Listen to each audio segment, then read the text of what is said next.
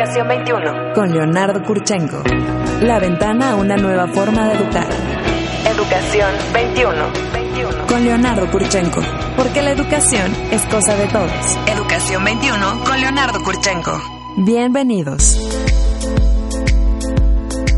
Señoras y señores, bienvenidos, buenos días, gracias por acompañarnos. Esto es Educación 21, este foro, este espacio abierto al diálogo, a la crítica, al análisis, a la reflexión de todo lo que pasa en materia educativa en México y en el mundo. Gracias por acompañarnos, un gusto enorme que esté con nosotros. Pedro Landaverde, ¿Qué buenos tal, días. Leonardo? ¿Cómo estás? El programa de hoy suena interesante. Muy interesante. Es decir, plataformas, lo de hoy en día, ¿no?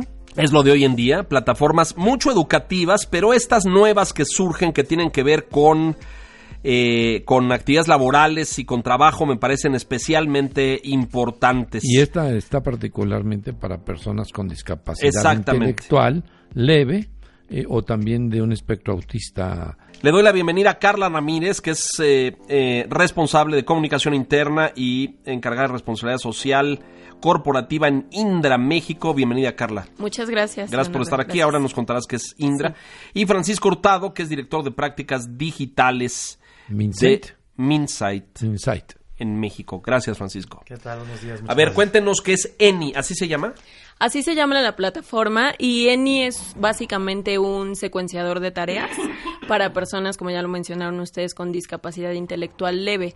Estamos abarcando dentro... Despacito, o sea, secuenciador de tareas. A ver, va- vamos digiriendo eso despacito. Secuenciador de tareas suena muy Entiendo a complicado. partir de un sistema, ¿ok? Es eh, un organizador Ajá. de actividades del día a día para Paso A, paso B, a paso, B, exacto. Hago esto y luego hago esto. Ah. Exactamente, eh, es un acompañamiento para estas personas con discapacidad intelectual y lo que pretendemos es que tengan Es decir, una- personas que tengan, ¿qué, por ejemplo? ¿Qué tipo? autismo, Autismo. Asperger y Asperger. TDA. Ah, correcto, muy bien. Y que les ayuden a planear su día y a realizar sus actividades diarias, digamos. Exacto, y en un fin último que sean mucho más independientes. Ay, wow. ¿Cómo desarrollaron esto? Tú eres parte del desarrollo, quiero suponer. Tienes cara de tecnólogo. Se te ve, lo lamento.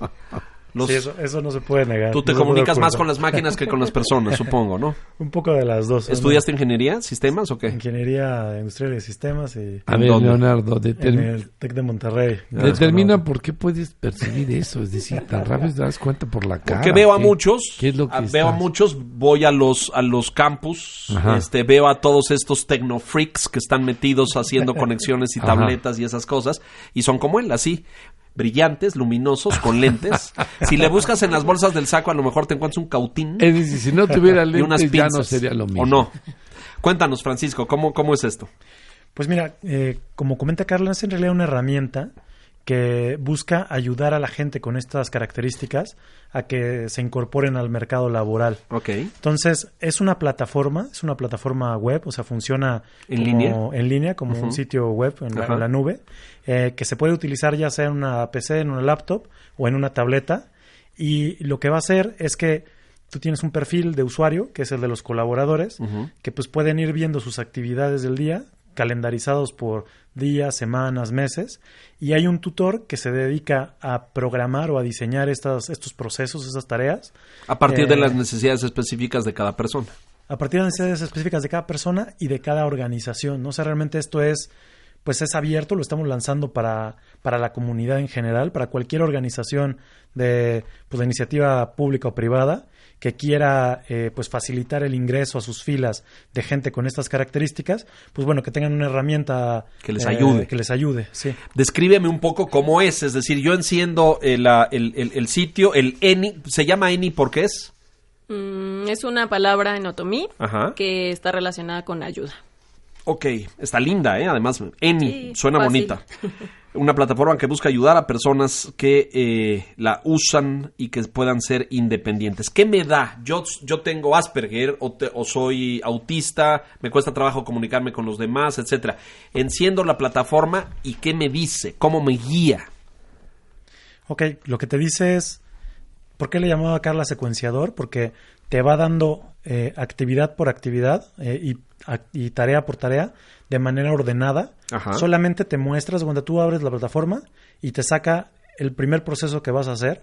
Por ejemplo, eh, tú entras como un asistente de, pues de, de preparación de salas de reuniones, ¿no? Para reuniones. Entonces, eh, él tendría en su pantalla o en su tablet eh, el proceso de ayuda a reuniones y le diría, bueno, actividad 1, eh, confirma que la sala, que, que sala de reuniones está disponible. Le das check, ¿no? Actividad 2, reserva la sala. Actividad 3, eh, indica para cuántos invitados. Actividad 4, reserva proyector, servicio de coffee break, ¿no? Ese tipo de cosas que puede ser esta, esta actividad o cualquier otra, ¿no? Entonces, el, el usuario, la persona con, con autismo, con Asperger, lo que tiene es una guía virtual, o sea, tiene un asistente virtual que le va asesorando paso a paso. Digo, este es Para una- realizar sus funciones. para realizar- Este es un, un ejemplo muy, muy simple. Sí, básico, Pero claro, bueno, puede ser mucho más complejo y te permite que en cada actividad eh, pues tenga videos o imágenes o textos, ¿no? Dependiendo de la complejidad. A lo la- mejor incluso de sí mismo realizando la misma actividad. Correcto. Con Ajá. lo que con lo que esta persona si tiene dudas, pues puede volver a revisar el contenido, puede volverlo a Ah, ahora toca esto. Correcto. Y ya una vez que está seguro, lo ejecuta y te marca que lo hizo. Y cada vez que se ejecuta una actividad, también le, le preguntamos por medio de pues de unas de unos iconos como de, de estado de ánimo cómo se siente no para ir llevando un registro y monitoreando qué actividades le causaron frustración con qué actividades ya se siente cómodo no y en el tiempo que el tutor que es la persona que está del otro lado de la plataforma que fue quien definió sus tareas pues pueda saber qué persona ya dominó ese proceso y tal vez está listo para hacer algo más o qué persona está encontrando problemas y necesita ayuda no Qué padre, ¿no? Está, es una herramienta maravillosa para hoy en día, ¿no? Que hay cada vez más personas con estas enfermedades. Y que se y que queremos que se incorporen a mercados de trabajo. ¿De dónde surge la iniciativa?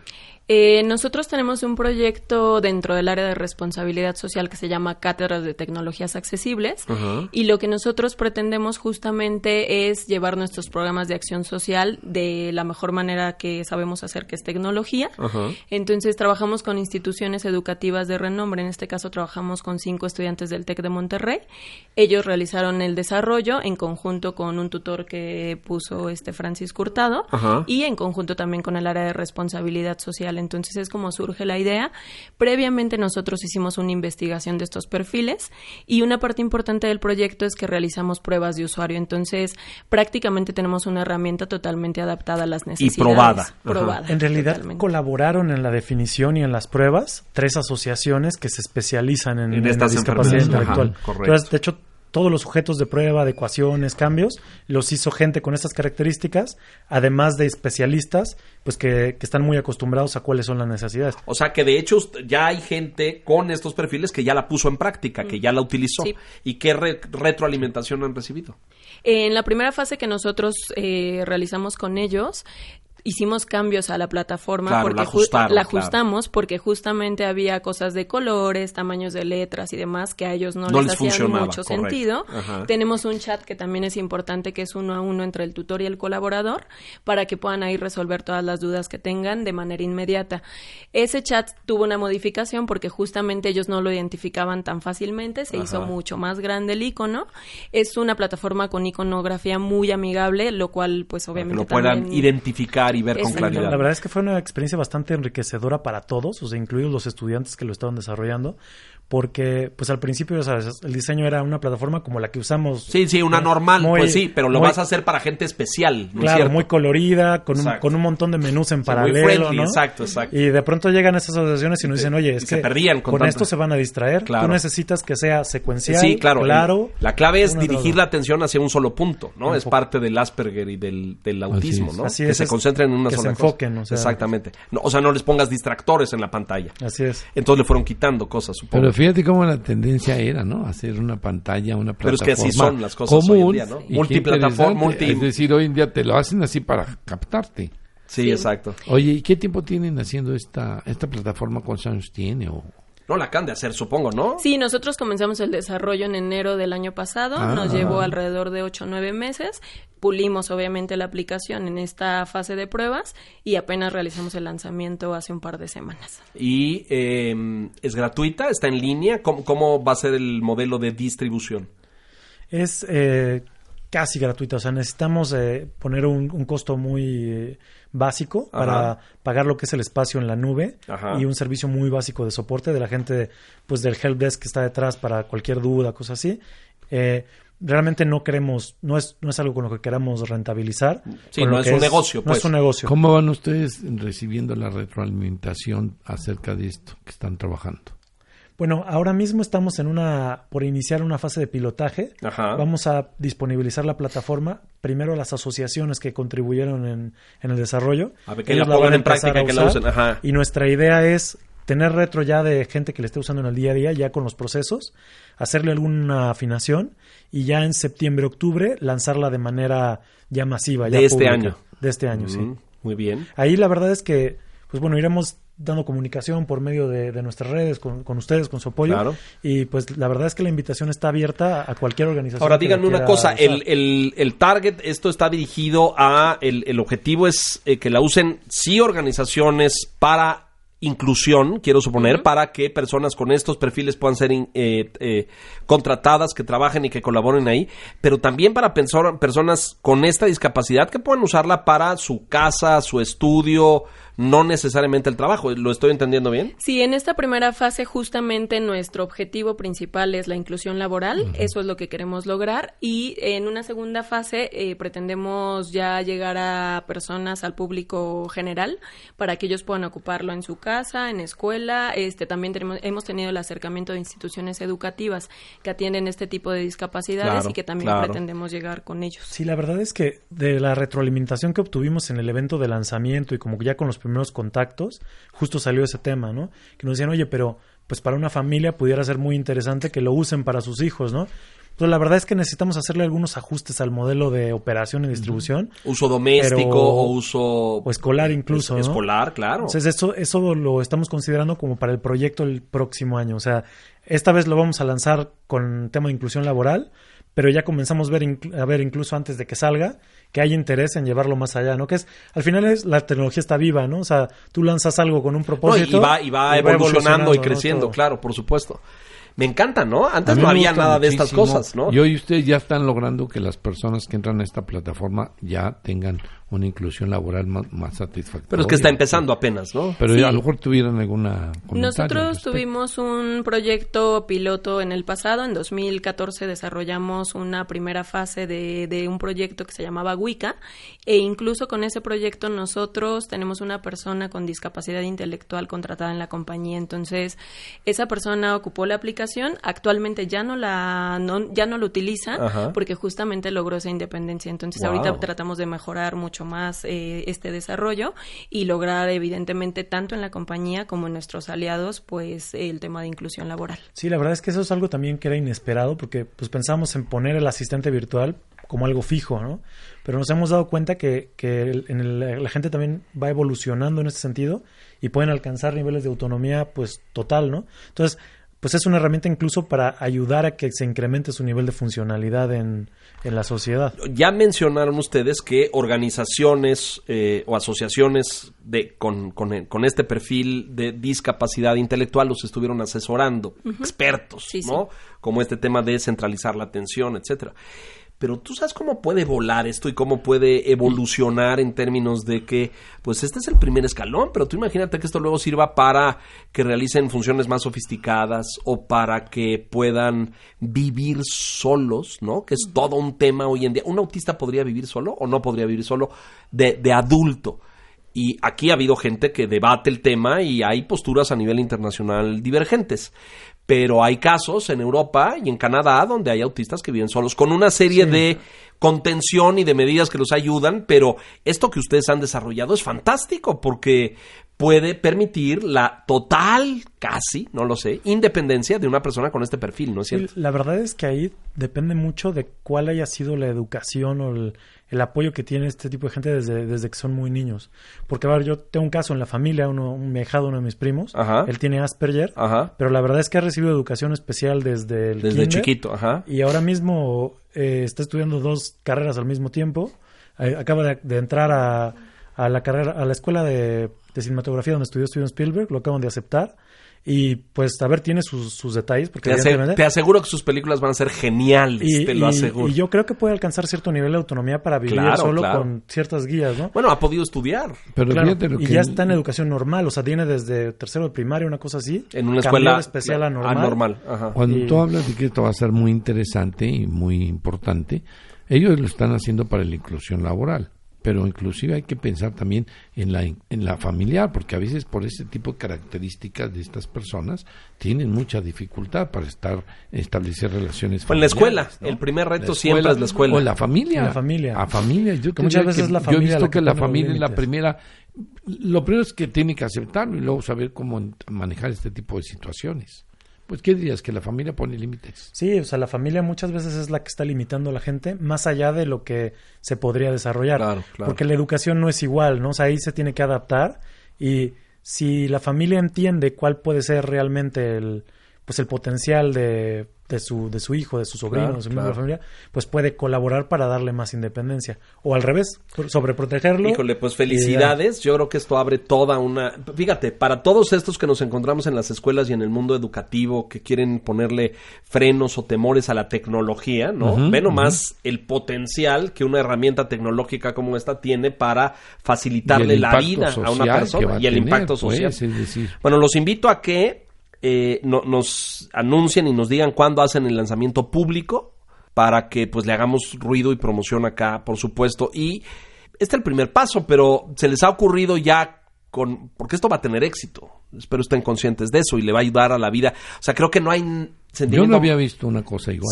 sentimiento más satisfactorio que hagas algo que le ayude a personas, ¿no? No, es lo más, pa- es más Es una padre. cosa eso. fantástica. ¿Ustedes hoy no tienen a nadie que haga algo parecido a esto? ¿Una plataforma similar o algo? que ¿Que conozcamos. conozcan? No. No. Fíjate que...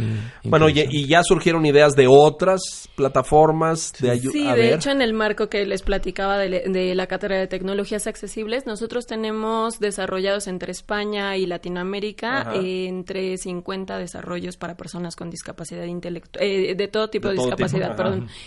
Y eh, nosotros tenemos, de hecho, un portal que es eh, www.tecnologiasaccesibles.com, en donde pueden consultar todos los desarrollos que hemos realizado. Eh, esto es prácticamente lo que nosotros tenemos, obviamente, para abordar todos los tipos de discapacidad, pero eh, nosotros no nos queremos solamente limitar en el lanzamiento, que sea algo bonito que desarrolló la empresa, sino que realmente sea algo funcional. ¿Podrías repetir la www.tecnologiasaccesibles.com. Pues muy bien, jóvenes, los felicito enormemente. Habría que llevársela a la Secretaría de Educación Pública, Hombre, eh, porque las escuelas públicas de este país han sido terriblemente incapaces para incluir a personas con este tipo de discapacidades, ¿no? Es decir, eh, es raro, sácalo, mándalo, que se vaya a una escuela especial, que lo atienda un psicólogo, un psiquiatra, y aquí no cabe, ¿no? Con una herramienta de estas, tú imagínate la, la apertura de puertas y de inclusión social que construimos. Así es que lo que ustedes han hecho es realmente muy valioso, ¿no crees? muchas felicidades. Realmente es una contribución social, de verdad, que va, va a tener frutos muy, muy bonitos. Además de lo personal. En el Ya no nos dijiste qué es Indra, Carla. Indra es una compañía multinacional de tecnología y consultoría. Eh, nuestra sede principal está en España y estamos aquí en México eh, ya desde hace 20 años. Y desarrollan todo tipo de herramientas instrumentos tecnológicos. Soluciones propias. Ok, Sí, de para, las, sistemas. para las compañías. Sí, en realidad somos una consultora tecnológica Ajá. que hacemos desde consultoría de negocio hasta diseño de soluciones de tecnología con tecnología líder en mercado o a la medida, ¿no? Dependiendo de las necesidades de las compañías. Trabajamos principalmente con, con la iniciativa privada, pero también, también con el gobierno, con instituciones públicas. con instituciones públicas. Pues fantástico, señoras y señores. Esto es una herramienta que contribuye a la inclusión laboral de personas con discapacidad intelectual leve o dentro del espectro autista por medio de la tecnología, pero tiene otros perfiles. Está el Asperger y está también el, decías tú, Autismo. el autismo. Y el Eh, trastorno de atención, ¿no? Exacto. El. TDA. TDA. El TDA. TDA. Pues es vital, ¿eh? Eh, hombre, ¿cuántas veces lo, lo- lo dicen en las escuelas? Si yo entro y lo busco en línea, hoy todavía no lo encuentro. No, eh, vamos a ponerlo a disposición una vez que se haga ya el, el lanzamiento. El contacto será directamente con el área de responsabilidad social y haremos la distribución ya de manera este, puntual con cada compañía o con cada institución. Esto se llama ENI, señoras y señores, E-N y latina, así se llama, así se va a llamar y así lo vamos a encontrar en línea, quiero suponer. Sí, así es. Digo, lo que me gustaría es agradecer a los demás participantes del proyecto. Por favor, sí. El Tecnológico de Monterrey Campus Cuernavaca fue quien, pues, con quien estuvimos trabajando con sus estudiantes Ajá. y algunos de los profesores. Y bueno, las asociaciones que son Downies. Downies, Inclúyeme y Mosaico Down. Muy bien, muy bien. Pues muchas felicidades. Carla Ramírez, Comunicación Interna, Responsabilidad Social Corporativa de Indra, gracias, Muchas felicidades, gracias, enhorabuena. gracias. Francisco Hurtado, Director de Prácticas Digitales de... ¿Qué es Minsight? Minsight es la división de tecnologías de la información de Indra. Ah, de O Indra. sea, es de la misma empresa. Sí. Muy bien, perfecto. Bueno, jóvenes, éxito. Queremos saber cómo le va a la gente trabajando con esto. Y vamos a llevárselo a la CEP o a algunas escuelas. Hay que acercarlo al mundo hay que educativo. acercarlo a la educación. Muchas gracias. Gracias. Mucho éxito, gracias. Hacemos una pausa. Esto es Educación 21. Volvemos. Educación 21. Escucha Educación 21 desde tu teléfono móvil. Descarga la aplicación W Radio México. Disponible para Android y iOS. Educación 21. Con Leonardo Kurchenko.